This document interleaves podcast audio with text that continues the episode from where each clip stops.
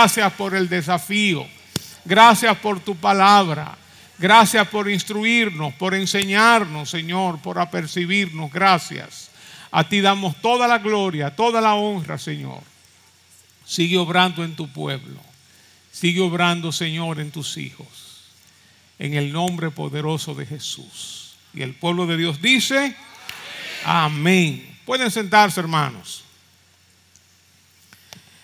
Los cristianos debemos estar apercibidos de las cosas que están sucediendo en el mundo y de las cosas que están sucediendo en nuestro país. Quizás estamos en los últimos tiempos, no lo sabemos. Digo que no lo sabemos porque hemos tenido diferentes momentos en la historia la historia de la humanidad, diferentes momentos en que como que se, como que se ha parecido, como que se parece, como que ya es el fin del mundo, como que ya Cristo viene. Ha habido varios momentos. Y este es uno de ellos. Quizás sea este.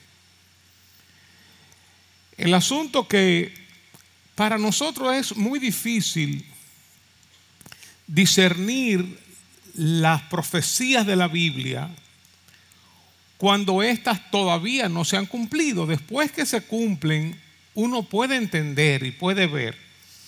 Y las profecías de la Biblia, principalmente lo que tienen que ver con el futuro, con la escatología, es como cuando uno tira una piedra en un lago que está tranquilito, uno tira una piedra, ¡pam!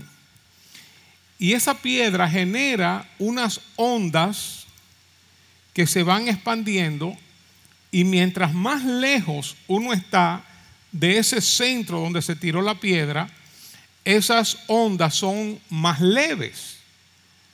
Uno, en la medida que se va acercando, si eso siguiera ocurriendo, uno se va dando cuenta que en la medida que se va acercando al centro, esas ondas son más fuertes. Eso mismo ocurre con las profecías. Uno se va acercando y las cosas van aumentando, va proliferando, va como yo digo que se dice en música, va en un increciendo, va en un aumento. Entonces uno tiene que ser sensible para no ser alarmista y para no hablar eh, sin mucho fundamento bíblico. Porque hay cosas que están pasando en el mundo que uno pudiera adjudicarlo aquí, allá, aquí, allá. Pero por si acaso debemos estar apercibidos y debemos estar preparados. Por otro lado, yo me he vuelto un incrédulo de la prensa pero un incrédulo total de la prensa. Yo cojo las noticias con pinza y mucho más si son las que salen en las redes. Me acuerdo de un, un ruso cristiano que conocí, que había sido pastor. En ese tiempo, eso hace años, ponían a, a Putin, presidente de Rusia, lo ponían diciendo muchas cosas y él dice, nada de lo que están diciendo, de lo que traducen que él dice, nada de eso es cierto. Él está diciendo otras cosas, pero le están entrando otros mensajes. Yo no sé si era cierto o no, pues yo no tengo la capacidad para conocer ruso y hacer una discriminación en cuanto a eso. Pero yo sé que eso pasa. O que alguien dice algo y lo tergiversan o lo sacan de contexto Incluso ha sido muy interesante ahora con este asunto de Israel y Hamas, Israel y los palestinos. Ha sido muy interesante que dependiendo del canal que uno ve en el cable, o se victimiza a Israel o se victimiza a Palestina y a Hamas. Ahora eh, uno ve que el mundo se divide en dos bandos. Y uno no sabe, uno no sabe las mentes, vamos a decir entre comillas, estratégicas que están hablando arriba y están maquinando arriba y nos ponen a todos nosotros a hablar de la misma cosa. Aún aquí a nivel local. A nivel local el tema fue eh, el canal del, río Dajabón, del río Masacre, eh, y se habla, se habla, se habla, se habla de eso. Yo digo, quizás todo eso ha venido de manera casual. Quizás no, quizás ha sido manipulado. Quizás a alguien le conviene una cosa, a otra gente le conviene otra cosa. Después nos ponen a hablar de los, de los, de los seis niños que aparecieron eh, envueltos en una funda eh, y nos ponen a hablar de eso y todo el mundo habla de eso, todo el mundo habla de eso. Y uno no puede ser simple, uno no puede ser ingenuo, uno tiene que tener una mentalidad y un espíritu crítico, observar y no dejarse llevar por la corriente. Nosotros somos luz en este mundo y somos hijos de la luz, dice la Biblia. Nosotros alumbramos en este mundo. Entonces nosotros no podemos continuar haciendo, diciendo lo que la gente dice y hace, sino nosotros tenemos que, ver con otros ojos. En cuanto, en cuanto a nuestro tema aquí, digamos con Haití, uno puede ver eh, eh, escenarios eh, nacionalistas, patrióticos, y uno puede ver escenarios y personas hablando pro los haitianos, dentro de los mismos dominicanos. Entonces una noticia se da de una manera, otra noticia se da de otra manera. Y uno se pregunta, bueno, ¿qué hay detrás de esto?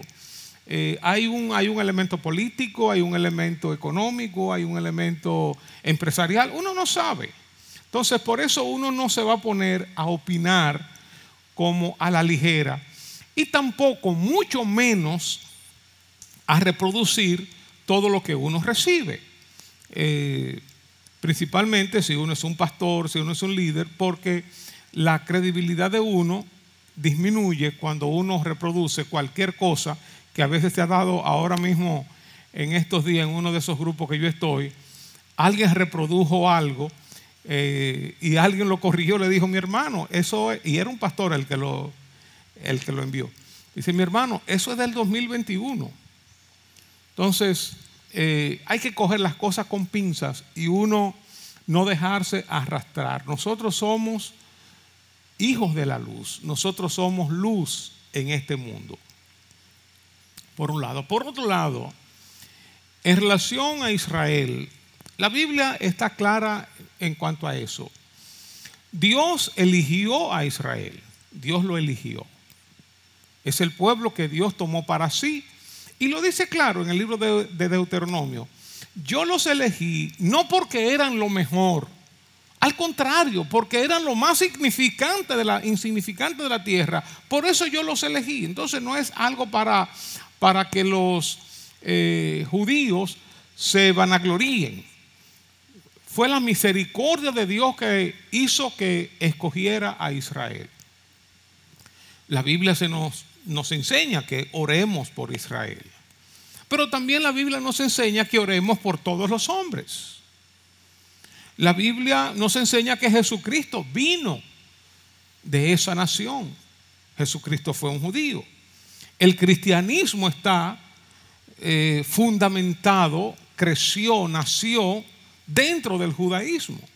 Incluso luego se consideró como una secta, como algo falso, y los mismos judíos fueron los que persiguieron a los cristianos en diferentes momentos. Por otro lado, hay promesas en la Biblia cuando Dios le dice a su pueblo Israel, le dice, si ustedes obedecen yo los voy a bendecir. Pero si desobedecen, va a venir la, maldición, va a venir la persecución sobre ustedes. Entonces, ahora mismo, ahora mismo, sabemos que este pueblo de Israel ha rechazado el Mesías, ¿verdad? Salvo un remanente fiel que está buscando a Dios y ha creído en Jesucristo como Señor y Salvador. Es un pueblo prácticamente secularizado, se dice que es la, capital del homosexualismo, de los gays, eh, y se ha apartado de Dios.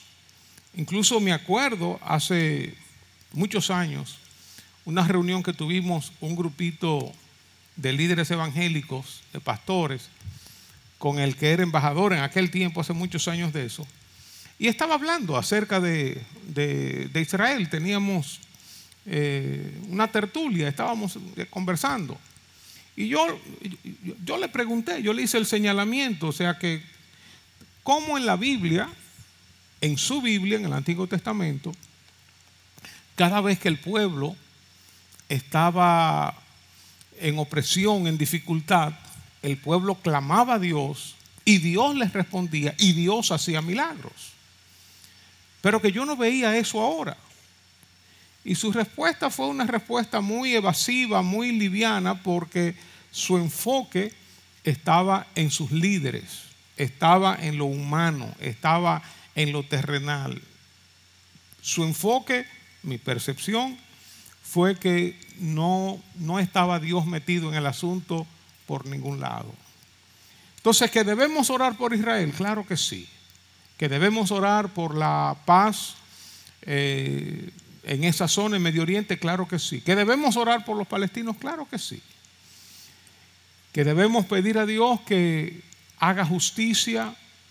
¿Que nos duele la, masacre, que nos duele la maldad, que nos duele el atropello, los secuestros, eh, las bombas, los cohetes, la aniquilación de la gente, claro que sí, nos duele. Pero es difícil para nosotros tratando de ser veraces, de meternos en ese rollo político, geopolítico, religioso, de intereses donde obviamente hay una mano del diablo metida también, porque él vino para matar, hurtar y destruir, aunque Dios cumpla sus planes y sus propósitos por encima de todo, castigando a su pueblo cuando se aparta de sus caminos. En Mateo 24, el Señor hace algunos señalamientos cuando sus discípulos le preguntan, ¿cuándo será el fin del mundo?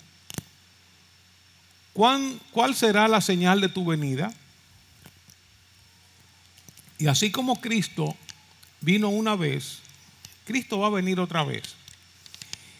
Y el asunto, hermanos, es que yo no sé si estamos preparados, si esta sería la última generación. Yo no digo que es, porque no lo sé. Si esta es la última generación, yo no sé si estamos preparados para movernos en este ambiente, por un lado, de mucha presencia de Dios, de mucho avivamiento, una predicación del Evangelio como menciona la Biblia, una manifestación de la gracia de Dios, del poder de Dios, eh, eh, eh, los dones de Dios, los milagros de Dios, por un lado, pero por otro lado, la maldad aumentando, la opresión aumentando. Ustedes ven a nivel social, a nivel moral, a nivel ético, cómo vemos el avance del movimiento progresista, entre comillas, la agenda LGTB, eh, todo ese movimiento de antivalores, destruyendo niños, destruyendo matrimonios, destruyendo familias, eh, siendo amparados y apoyados tanto por gobiernos, por políticos, por personas económicamente ultrapoderosas eh, y que están entrando en las naciones. Y cómo hace un par de años nos encerraron a todos con un tema de salud y con una vacuna que ni siquiera se sabía lo que era.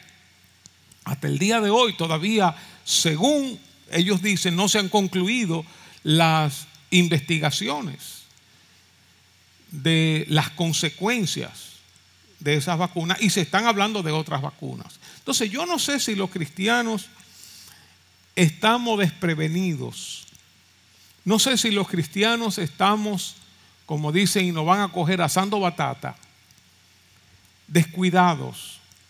Y si estamos preparados para enfrentarnos con el poder del Espíritu Santo a un mundo hostil, a un mundo cada vez más anticristiano, contra cristianos, contra el Evangelio, contra la pureza, contra la santidad, contra el matrimonio, contra la familia, contra la juventud, contra la niñez. No sé si estamos preparados o si estamos medio jugando a la iglesia, como, como yo he dicho, viniendo los domingos a la misa evangélica, a cumplir con Dios.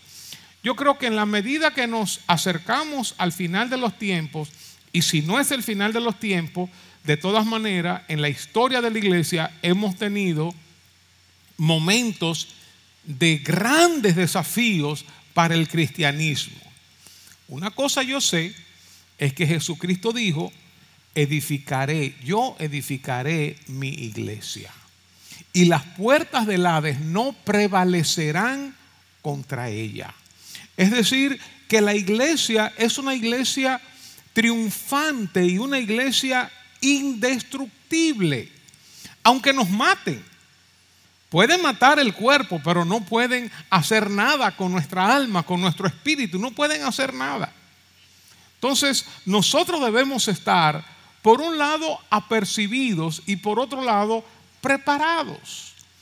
Porque es probable que el horno se siga calentando más y más y más y se haga una división entre los que realmente quieren servir al Señor y los que han estado por moda, estado por eh, beneficios personales, espirituales, para que Dios lo ayude, para que Dios le provea, pero va a llegar un momento, y ha llegado el momento en diferentes momentos de la historia de la humanidad, donde el cristianismo es desafiado y se necesita de una dosis mayor de valentía, de entrega y de dedicación.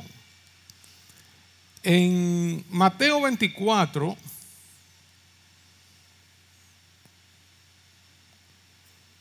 por ejemplo,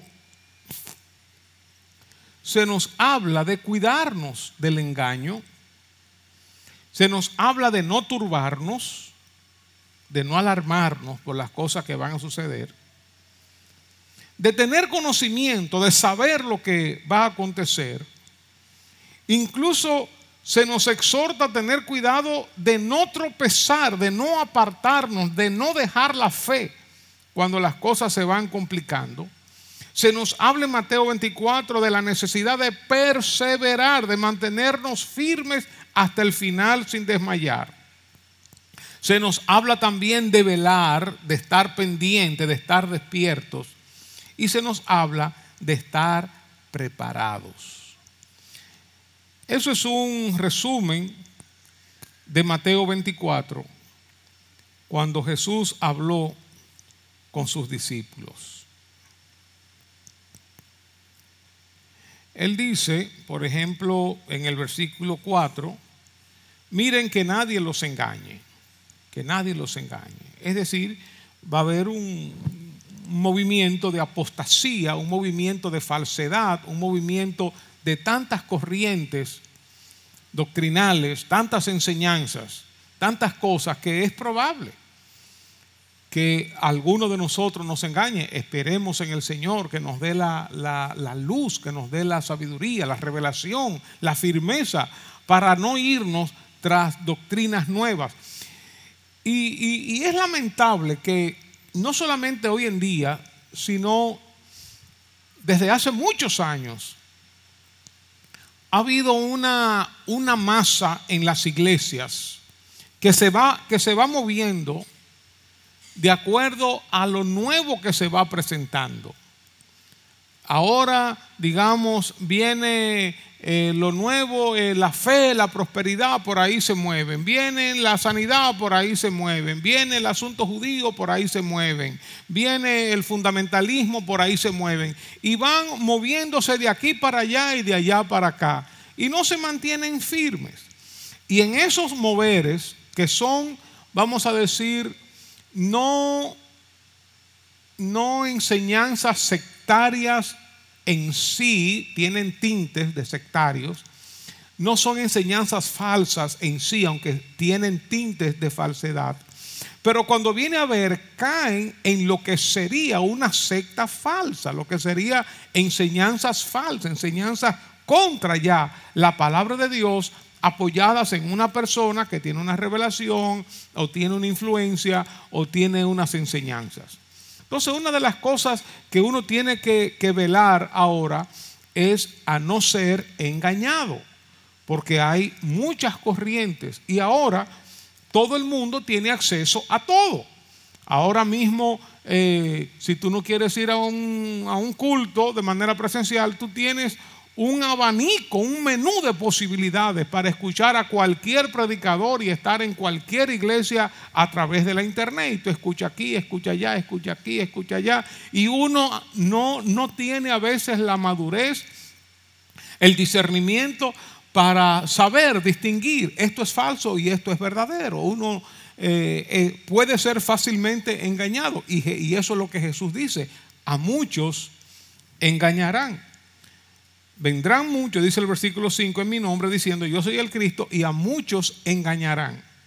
Es decir, que va a ocurrir el asunto del engaño a muchos del pueblo de Dios. Entonces, Jesús ya lo dijo antes para que estemos preparados.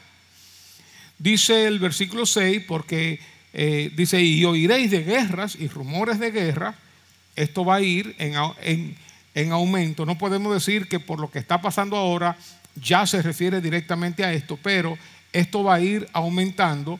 Dice, no se turben, no se sorprendan, no tengan temor, porque es necesario que todo esto acontezca, pero aún no es el fin. Entonces, viene otro texto, eh, dice el versículo 8, eh, todo esto será principio de dolores, pero luego viene el versículo 9 donde dice, entonces los entregarán a tribulación y los matarán y serán aborrecidos de todas las gentes por causa de mi nombre.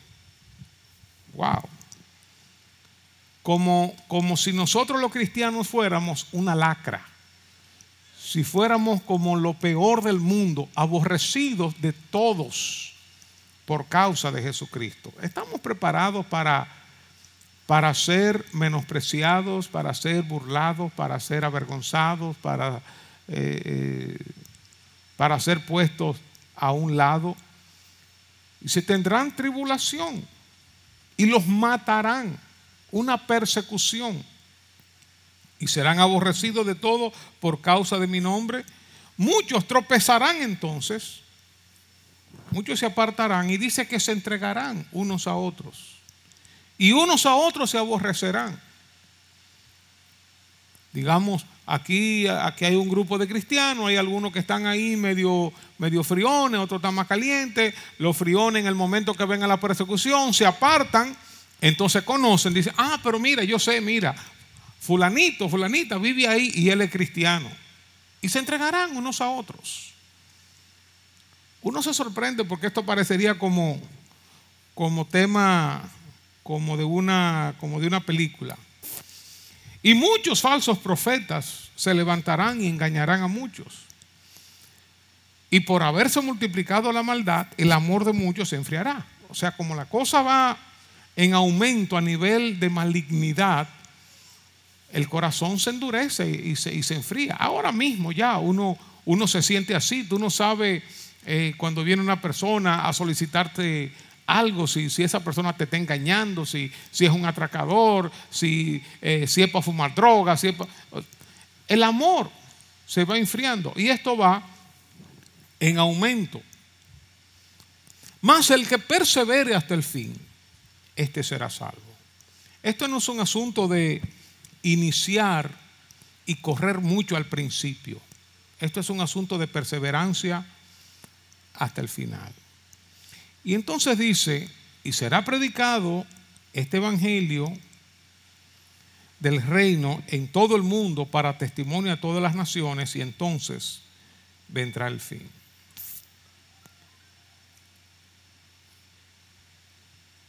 Dice el versículo 29 que después de la tribulación de aquellos días, el sol se oscurecerá, la luna no dará su resplandor, las estrellas caerán del cielo y las potencias de los cielos serán conmovidas. Entonces aparecerá la señal del Hijo del Hombre, verán al Hijo del Hombre viniendo con gran poder y gran gloria. Cristo viene otra vez. No sabemos cuándo. El día y la hora nadie lo sabe. Pero debemos estar preparados. Debemos estar apercibidos. Va a llegar un momento que todo esto pasará. Va a llegar un momento en que las cosas se irán tornando mucho peor. Va a llegar un momento de tal nivel de confrontación que no va a haber escapatoria, que va a haber un nivel de presión sobre muchos cristianos, que muchos apostatarán, negarán la fe, tropezarán y se apartarán de la fe. Una cosa yo sé, yo no soy el, el, más valiente de los valientes, a mí no me gusta sufrir, no me gusta que me maltraten, eh, no quiero ser torturado, pero una cosa yo sé, en el momento de la necesidad, Dios nos da una fuerza, una fortaleza especial para que podamos resistir. Dios, el Espíritu Santo, está con nosotros. Los adoradores pueden subir. El Espíritu Santo está con nosotros y Él nos sostendrá. Nosotros dependemos de Dios y nada ni nadie nos moverá. Con la ayuda de Dios podemos perseverar hasta el final. Nosotros no somos de los que vamos a retroceder. Tiene que armarte de ese pensamiento. Nosotros somos de los que vamos a continuar hacia adelante con el poder de Dios. Y no nos vamos a dejar envolver de las cosas de este mundo para perder la visión, para perder el propósito para el cual nosotros estamos aquí en este mundo. No nos vamos a dejar envolver que el trabajo, que los estudios, que esto, que el que hacer, que allí. Todo eso hay que seguirlo haciendo. Pero hay que tener, como dice el apóstol Pablo en Colosenses 3.1, nuestra mirada puesta en el cielo nuestra mirada puesta en Jesús. Nosotros sabemos que al fin y al cabo todo esto pasará. Necesitamos estar conectados con Dios. ¿Qué hacer en este tiempo, hermanos? Debemos mantenernos juntos, congregándonos, dándonos calor el uno al otro, animándonos el uno al otro, exhortándonos el uno al otro debemos mantenernos en oración, conectados con Dios, hablando siempre con Dios, dependiendo siempre de Dios, presentando todas nuestras necesidades, nuestras vidas, nuestra familia, presentándolas a Dios. Debemos mantenernos en pureza, en santidad, agradando a Dios, no dejando que el mundo nos arrastre con su forma de hablar, su forma de vestir, su forma de hacer las cosas. No debemos permitir eso. Nosotros somos la luz en este mundo. Mantengamos la pureza en el corazón, mantengamos la santidad en nuestra vida, en nuestras acciones, en nuestras relaciones. Mantengámonos obedeciendo al Señor, haciendo su voluntad. No, no, no negociemos no negociemos nuestra obediencia a Dios. Terminemos por entregarnos por completo al Señor. Prediquemos el Evangelio a tiempo y afuera de tiempo. Hablemos a otros de Jesucristo. Compartamos nuestro testimonio. Digamos lo que Dios ha hecho en nuestras vidas. Qué tremendo testimonio este que escuchamos de Michael hoy. Cada uno de nosotros tiene un testimonio. Cada uno es diferente. Pero en todo aquel que el Señor ha hecho una obra, es un milagro de Dios, una transformación que Dios ha realizado. Entonces compartamos el Evangelio a la mayor cantidad de personas que podamos. No mantengamos esta fe en secreto. Ayudemos a los demás, disipulemos a los demás, sirvamos a los demás. Ayudemos a crecer a otras personas, a ir avanzando en su relación con Dios. Y que cuando el Señor venga, como dice la Biblia, nos encuentre haciendo así. Nos encuentre trabajando, sirviendo, evangelizando, ayunando, congregándonos, obedeciendo en pureza, en santidad. Que nos encuentre haciendo así. Porque hermanos, esto pasa, esto pasa. La Biblia habla de esta era como esta, este tiempo presente. Pero hay un tiempo futuro, hay un tiempo escatológico, eterno, que, que, que se va a abrir paso y vamos a entrar en un nuevo orden de cosas, con un nuevo cuerpo, un cuerpo glorificado, semejante al cuerpo de Jesús, con un cuerpo que no se enferma más, con un cuerpo que no va a tener las limitaciones que ahora tenemos, con un cuerpo que no va a tener las tentaciones que ahora tenemos, sin tentaciones, un cuerpo 100% puro y santo y vamos a estar con el Señor. Dice la Biblia que le veremos cara a cara.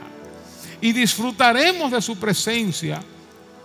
Y disfrutaremos de todo el pueblo de Dios, de todos los redimidos. Y dice que seremos su pueblo y que Él enjugará toda lágrima de los ojos nuestros.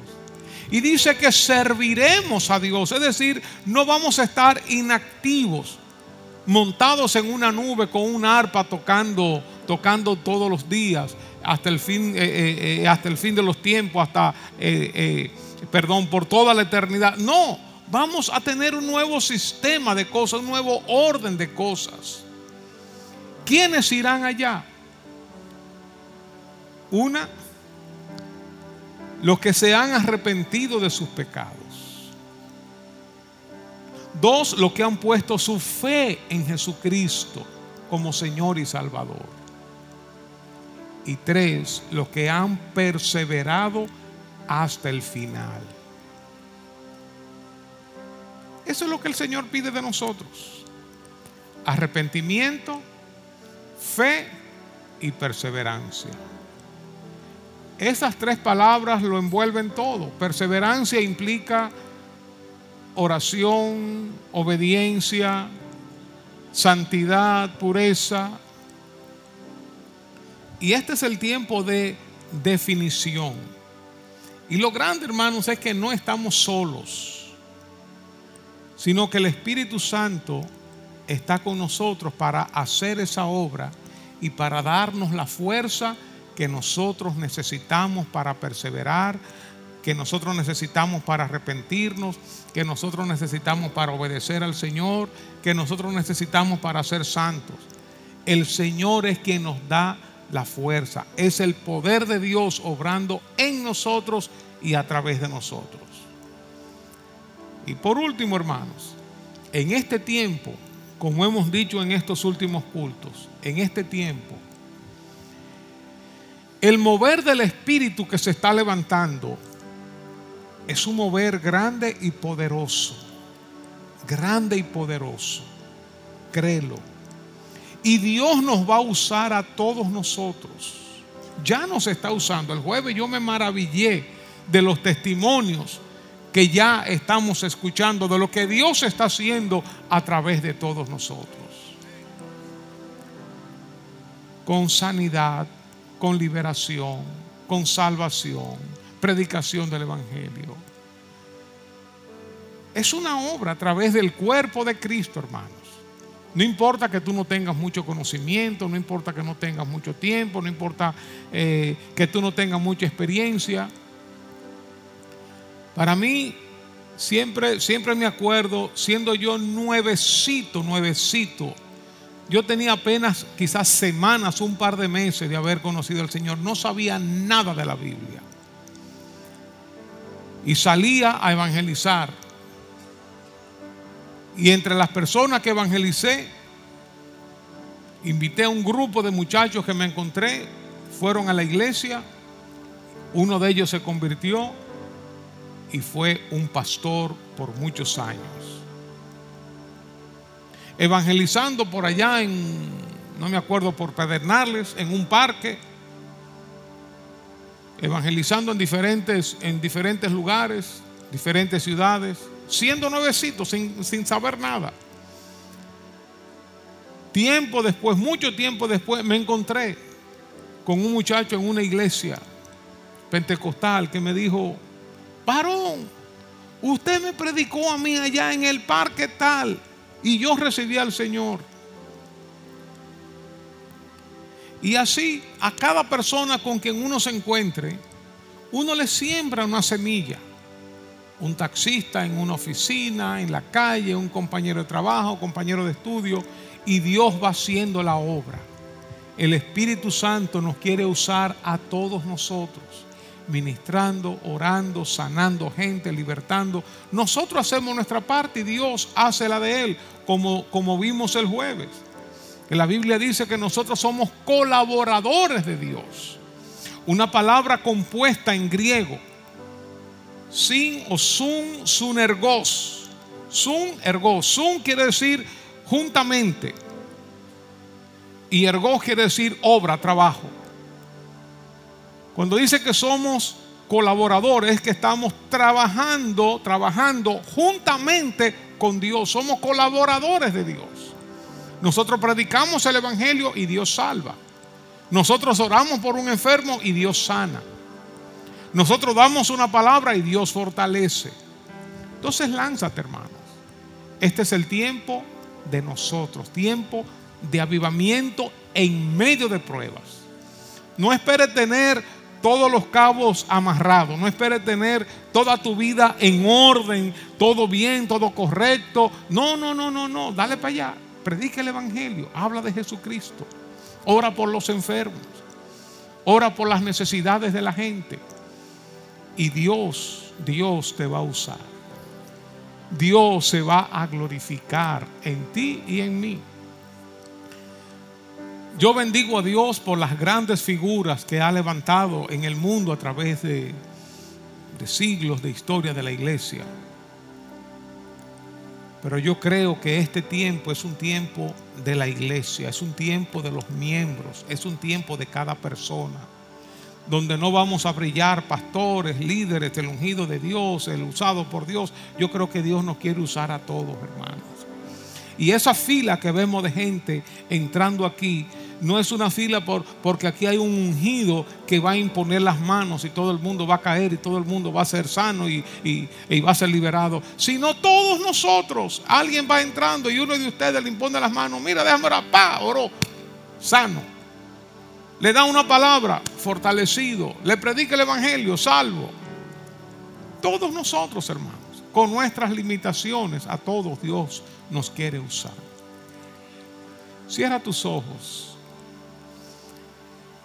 Te voy a pedir que ponga, bueno, abre tus ojos y pon tus manos así y cierra tus ojos después.